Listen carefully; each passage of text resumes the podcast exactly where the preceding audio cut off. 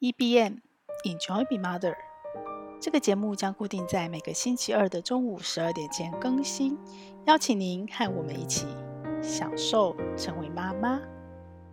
大家好，我是平凡妈，一个正在认真而且很兴奋、很热情的推广 Notion 和原子习惯给妈妈的斜杠全职妈妈。我为什么要强调给妈妈？因为这两个东西其实都不是我本来就在学的，它是我这一年新学会的，而且是跟年轻人学的。但是呢，我之前工作的经验，因为我在职场主要专注在数位行销，所以我就发现了科技的发展、数位工具的发展，真的不只是友善弱势的年轻人。我自己身为妈妈，我更深刻的觉得这些发展友善了弱势的妈妈。为什么？因为妈妈比年轻人更少的时间，更破碎的零碎时间，更难专注。同时，如果你是不是像我以前是一个上班妈妈，我有经济自主权，我有经济独立权。你如果是一个全职妈妈，你就比年轻人更少的资源。更少的收入，更少的金钱主控权跟掌控感，所以在我心里觉得，妈妈在某一个层面其实是比年轻人更弱势的。但是弱势不代表我不 OK，我还是可以做很多我想做的事，我还是可以自我实现。于是呢，这些帮助年轻人的数位工具、新科技、新发展，我真心觉得妈妈只要能够放下成见，跟着一起进入，不难，可是会对我们有很大很大的帮助。像我个人，这不到应该算半年多的时间，我就用 Notion 做了很多很多的事。这些事情我本来就在做。可是呢，原来我必须用很多不同的软体，花很多不同的时间。重点是我要花很多我的大脑的脑力，因为我全部记在大脑里，我靠我的大脑在做整合。所以当时过去的我自己已经觉得这是一个最高的效率了，我已经把效率操练到极致了。直到我这半年跟年轻人学了 Notion，哇！我真的是发现了一个美丽新世界。很多我过去开的软体，包括 Google Calendar，一个我非常依赖，我曾经非常依赖，天天看、随时看，在手机上一直看的一个行事历软体，我现在都很少去看它了。为什么？因为我把所有的时间都聚焦在 Notion 上了。所以今天呢，我就想来跟大家谈谈，我用 Notion 做了什么。我用 Notion 做了很多。除了那些我以前做到的，我把它深化，我还做了很多我以前一直想做、放在脑子里想做，可是我都做不到，或者是不好做，或者是重要不紧急，现在不用做的那些所有事情，因为现在变简单了，门槛变低了，变效率了，我也开始做了。所以我一开始啊，我真的是。以为 Notion 是帮助我提升效率，我也一直用提升效率在跟妈妈沟通。可是现在我进入 Notion 半年多，我用它做了这么多的事情之后，我会慢慢慢慢的跟大家分享我用 Notion 做了什么事。但今天要分享这个很敏感，它叫什么？它叫遗书。大家可能会觉得，哇哦，遗书，你才几岁啊？哎，对，我四十六岁，哎，四十八，今年要四十九岁了。我在做迈向五十岁的前期准备，其实是有点年纪了，但是我非常的 proud of，就是我很骄傲，我一点都不怕老，因为我真心觉得很多人生的智慧、人生的幸福，是你必须到一个年纪你才能体会的。我也爱年轻，可是我不怕老，我更喜欢老。那拉回来，我们说到 Notion，我在 Notion 为什么写遗书？当然，它不是我的第一个。可是因为我一开始用 Notion 的时候，虽然我是用效率在分析 Notion，在推荐 Notion，在推广 Notion 这个工具，可是实际上我一开始上 Notion 做的第一个页面，我第一件想做的事情，其实不是工作，而是呃，应该说是对家庭的管理或记录。因为在此之前，我其实用。呃，因为离开职场的这样的一个转型的过渡期，我其实买了一本很贵的日记。很贵的原因是因为要逼自己写，然后回来就是帮助我自己在这这个可能是要抓浮木，可能是会一直不断自我怀疑的这一段期间，可以帮助自己用书写来定位自己，来安定自己。那我也确实养成了这样的一个写日记的习惯，用手写的。那大家可以理解，是一本手写的日记本，所以它其实版面是有限的，我能写的有限，但是我已经非常感恩。那在我认识 Notion 前十月之前的那十个月的那本日记，非常的丰富，而且非常的重要，我非常的依赖。所有在职场转型的中年人，我都建议在你离开之后，给自己一个书写的空间和工具，不管它是什么。但是我十月后我开始认识 Notion 了嘛，所以很自然而然的，我第一个念头就是把那本日记搬到 Notion 上。我曾经还天真的想说，我同步。因为我怕 Notion 我也上不了手，然后我当时还抱着很大的、很强烈的怀疑，然后还抱着很强烈的，嗯，我有写另外一篇文章，就是你入手 Notion 前，你一定要注意的，避免踩进去的五个地雷。那包括了隐私，包括了我被他绑架，所以其实我对他是既不信任又排斥的。我想那可能是大部分的中年人一开始进到这样一个新工具的一个一个必经的历程。我也经过了，然后我也慢慢克服了。但神奇的就是，我本来预期我要同步写日记，至少维持个三个月吧，把我那本手写日记写满一年。可是我上 Notion 写了不到三天，我就放弃纸本日记了。我完全放弃，我就开始在 Notion 上大拉拉的开始写所有我想写的东西，而且那个伸展的幅度更大。大家可以想象，因为数位的版面是没有空间限制的。而我最开始写的是什么内容，反而不是工作的安排，因为那时候我还不熟 Notion，不会用，我不会用，所以我只会把它当 Word 使用。我就是在写日记，然后我就是在记录，所以我就开始想要去记录我对家庭、对家人很多我想记录的事，但是以前很不好记录。我所谓的不好记录是，你要不就是有不同的手写笔记本，要不就是写。不同的大量的 Word 档案，我可能针对不同的主题、不同的人，我去开不同的资料夹。那当然，我也可能因为有跟家人协作共用的考量，我会放在云端，但是很少啦。通常云端都是工作。然后我也可能是用 PPT 去做一些对家庭的规划或设计，所以那个东西是散的。然后对我们来讲，尤其是有上班的妈妈。这些事情，很多事情是不像工作上，你会因为要求表现，你可能是为了要跟别人共同协作，所以你就必须把你大脑的模糊抽象的很多想法，一定要落实在文件档案里，你才有办法跟别人沟通嘛。可是家庭不是啊，你想做什么事情，你想说什么话，你想记录什么的，是妈妈一个人的事。我们比较少在家庭需要协作，甚至你不太可能用简报去 presentation 去表达什么。你想要做一个什么执行计划，你可能就在餐桌上跟家人聊聊，诶，家人不反对，你就做了。所以大量的这样的资讯跟大量的我想要做的文字记录，其实都还在我的脑袋里，全部都在我的脑袋，都在我的想做里。可是我从来都没有把它丢出来。那有了 Notion 之后，我做第一件事就是这件事。那也因为这样，所以其实我很早就开始写了遗书，因为这是我一本笔记里面笔记本里面很重要的内容。我其实在我三十五岁，诶，三十多岁的那那几年，应该有四十岁了吧？我的时空已经错乱了。Anyway，我去金周刊的那几年，那因为那时候呃就已经在推预立遗嘱，然后再推死亡前要。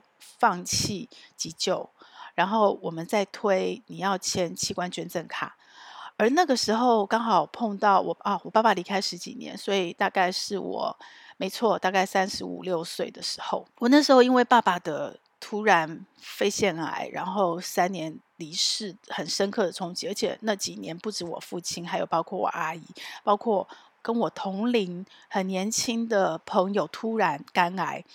你对生死有了一个很深刻的冲击，然后随着年纪越来越长，你碰到的生离死别越来越多，所以我一直在近距离的观察死亡这件事，也一直在深刻而有意识、强烈意识的要求自己，一定要从这些贵人、这些天使、这些离开我的至亲好友身上学到一些功课。所以，对于死亡这件事情，对于我要留下什么，对于我要怎么安排我的后事遗产，呃，其实没有什么遗产，但是怎么样好好的安排你留下的东西，它包括财产。我其实思考得很早，然后我也思考得很深，所以呢，我在诺选上写了两个东西，一个东西是呃遗书，当然那个遗书并不是所谓的财务规划上正式的律师见证的那种遗书，比较像是随时我离开。我真的有随时离开的准备，所以有可能我们今天，我我每个家人离开我们家，我都会送，因为有可能你今天的送别就是最后一眼。然后就算离开家门前，像我跟我女儿再怎么吵，有可能她起床的晚，我们彼此都在生气，但是也要好好告别，因为我们都不知道这一步走出去之后谁会遇到什么事。这件事情我是很深刻的在落实，也是一个我过去很好的原子习惯。除此之外，该签的、该做的我都做了，因为我非常深刻的感受到，我们家还四个兄弟姐妹可以互相商量照应。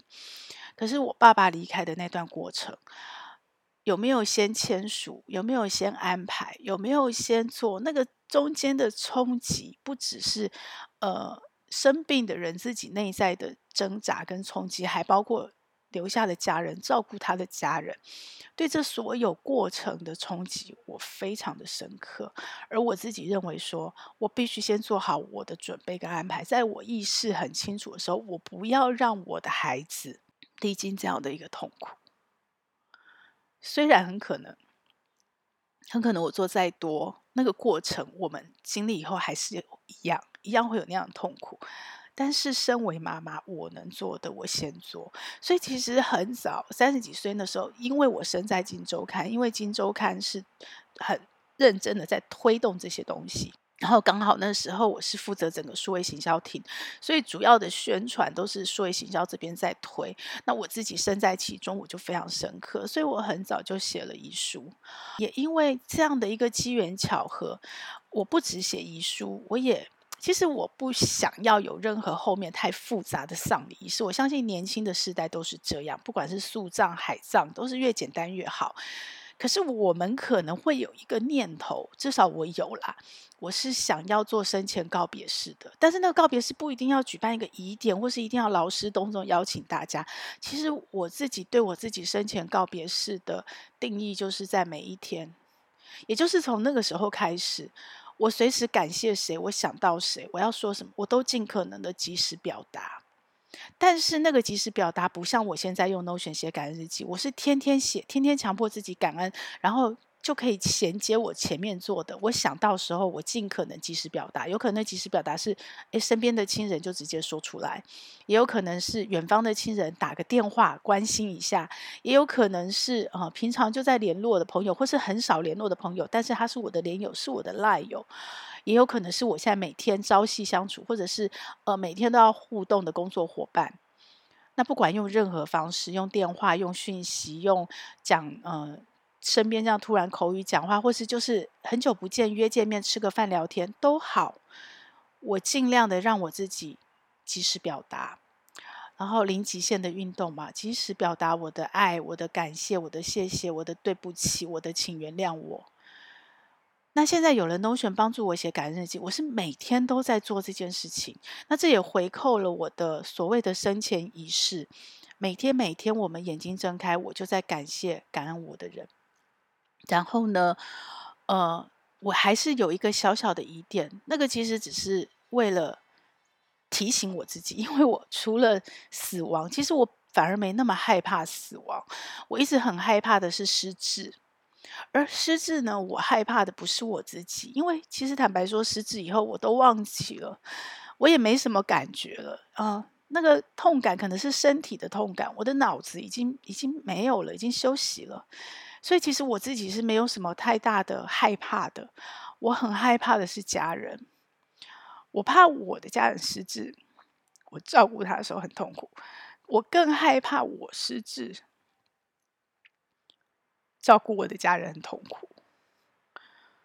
所以呢，我所有的无偿准备，呃，死亡准备好了，能签的、该做的、该写的，我都做了，然后。我也还是计划一个生前告别式，那个生前可能不是死亡前，可能是失智前。哦，我希望能够跟我最爱的人好好的告别，嗯，好好的说，然后呢，可以好好的互动，好好的表达我曾经的感谢，我曾经的爱。对不起，好，我想这是大家最真实的情感。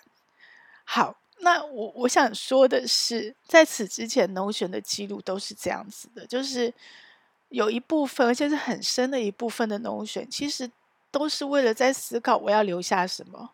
当然，工作可能是我最常去运用它，提升效率，然后写作是我最常去使用它的部分。但是对我来说，在 Notion 里最重要的部分，可能我不一定常使用。除了感恩日记每天写，很多对家人规划的区块或资料库，我可能并不常使用，而且我还在慢慢酝酿。像那个家传食谱，我很爱啊，我可能想了一百道菜，可是我现在才记了三道。类似这样慢慢推进，反正我有很长的时间，只要我活着，每一天能做尽量做。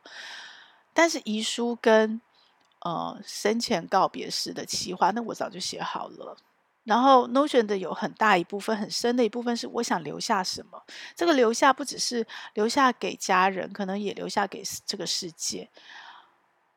然后我想的是留下的部分，其实。我们也不是什么成功伟人，也没有什么功成名就。其实我觉得主要留下的是爱，就是除了你部分的知识，你部分的 knowledge 可以做一个知识系统，你可能留给你的子女，或者是有机会，我不知道这个知识能不能被世界所用。那可能在我有意识活着的时候，我尽量把它转成对这个世界有贡献、有价值的东西出去。可是，对于家人的爱，对于这个世界的爱，那才是我在 Notion 真正最后想留下的，也是可能很多人在脸书留下的，在任何部落格留下，在任何 YouTube 影片频道留下的。那我在选择在 Notion 留下它，一个很私密，但你也可以随时公开的世界。那也因为很私密，你可以很安心、很安全的去记下你想记下的一切。我后来发现，我不只留下爱，我还深刻爱。很多很多过去在我的脑子里很模糊，然后很记忆很大量、很临时、很随时的一个片段的灵感或片段的想法，我现在都记在 Notion 里了。就算它现在是片段，以后我都可以把它延伸，透过 Notion 的资料库的关联，或者是。呃，所有相关的功能，或者是区块同步复制的功能，我都可以把它延伸成一个大的专案企划，一篇很棒的、很深刻的文章，一篇和大家分享的内容，一个网站主题网站，它随时可以变身，就像乐高积木一样，随着你的想象，随着你的创造力，随着你所在的情境，你可以随时去变化它。所以，Notion 帮助我不只是留下爱，最近我更。强烈觉得它让我深刻爱，直到三天前，我看了两部电影。那两部电影其实是去年金马奖口碑非常好的电影。嗯、呃，女主角林嘉欣、贾静雯，还有那呃王静吧，还有另外一个演童星我不认识的小女生，都演得非常的好。我才意识到，这个深刻爱不只是留下给别人，还有啊，可以好好爱我自己。什么意思呢？这两部电影其实呃，在描述的都是生病的妈妈。其实我看了很多以妈妈为主角的电影，但是妈妈虽然为主角，通常可能生病的是别人，是爸爸，是父母，是孩子，而妈妈是照顾他的那个人，所以她是一个照顾者。但这两部电影巧合的刚好在同一个时间，妈妈都是被照顾者。那个冲击，我其实是有感受，可是我没有这么具体的去想象过，更何况演员把它很深刻的演出来。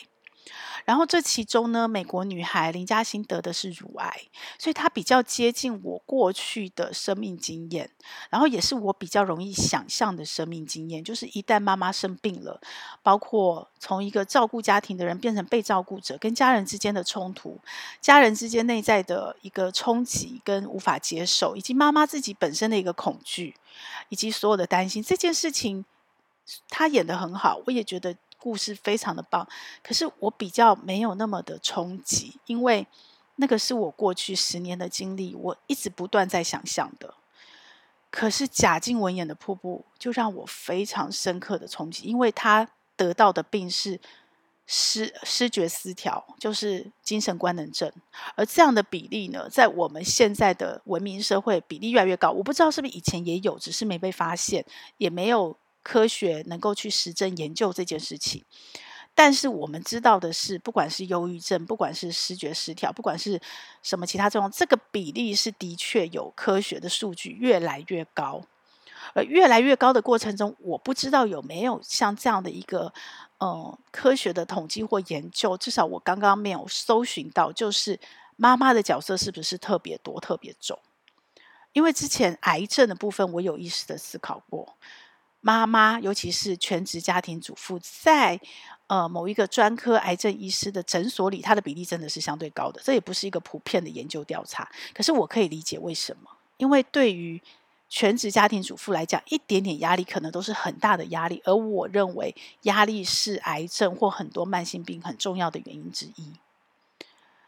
那忧郁症跟思觉失调跟精神官能症，我就不晓得了，我就不晓得了。但是我从来没有想过，我只一直在想失智，我从来没有想过。有可能我并没有失智，可是我会在我的生活里面随时变成另外一个人，而那一个人会让我的家人害怕跟恐惧，而那一个人，即使我没有生病，我的身体好好的、健康的，可是我却失能了，因为我的大脑在那一个瞬间完全没有办法作用了。这件事情是我可能知道。但是我从来没有去遇见，也没有想过的事情。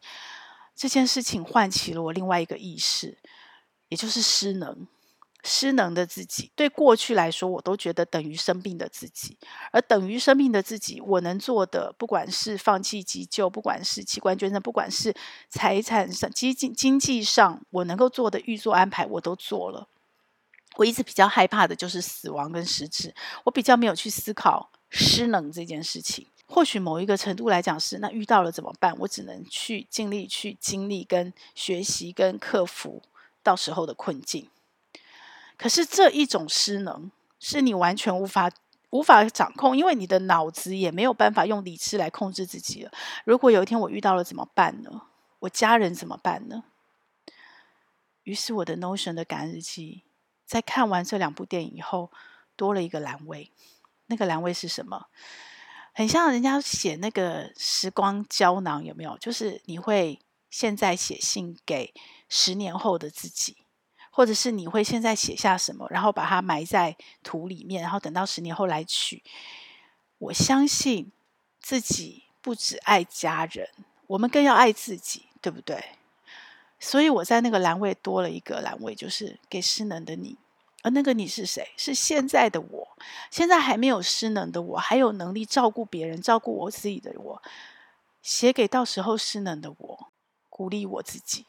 不管家人在什么情绪冲突下，不管家人接受不接受，至少我自己脑子还清楚的我，可以鼓励我自己。在我如果因为精神失常，或者是我忧郁、我躁郁的时候。可是，一旦我的理性恢复的时候，我可以看着 Notion 的感恩日记，看着过去的我写给我现在的所有鼓励的话、所有激励的话、所有提醒的话，以及所有安慰的话。我可以留很多礼物给很多其他的人。我觉得爱，或者是你活在这个世界上生命的意义，是把你的爱给别人，照顾别人。可是。我当然也可以照顾我自己，留给我自己呀。Notion 不是全部都是为别人而存在，就像我们的生命也不是全部都为别人而存在。那你怎么爱自己？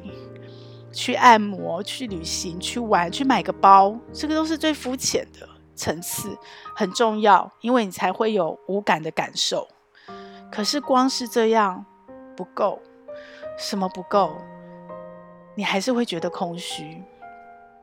试着让自己做自己最好的朋友，只有自己的影子会跟着自己一辈子，只有自己会是自己一辈子的朋友。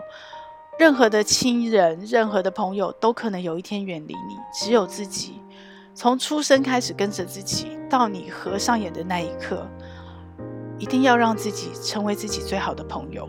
不管是在现在健康的你，或者是将来有一天可能失能的你。和我一起吧，用 Notion 来爱自己，记下自己对自己的爱、提醒和鼓励。和我一起，让一边陪伴你，享受成为妈妈，在你成为妈妈的。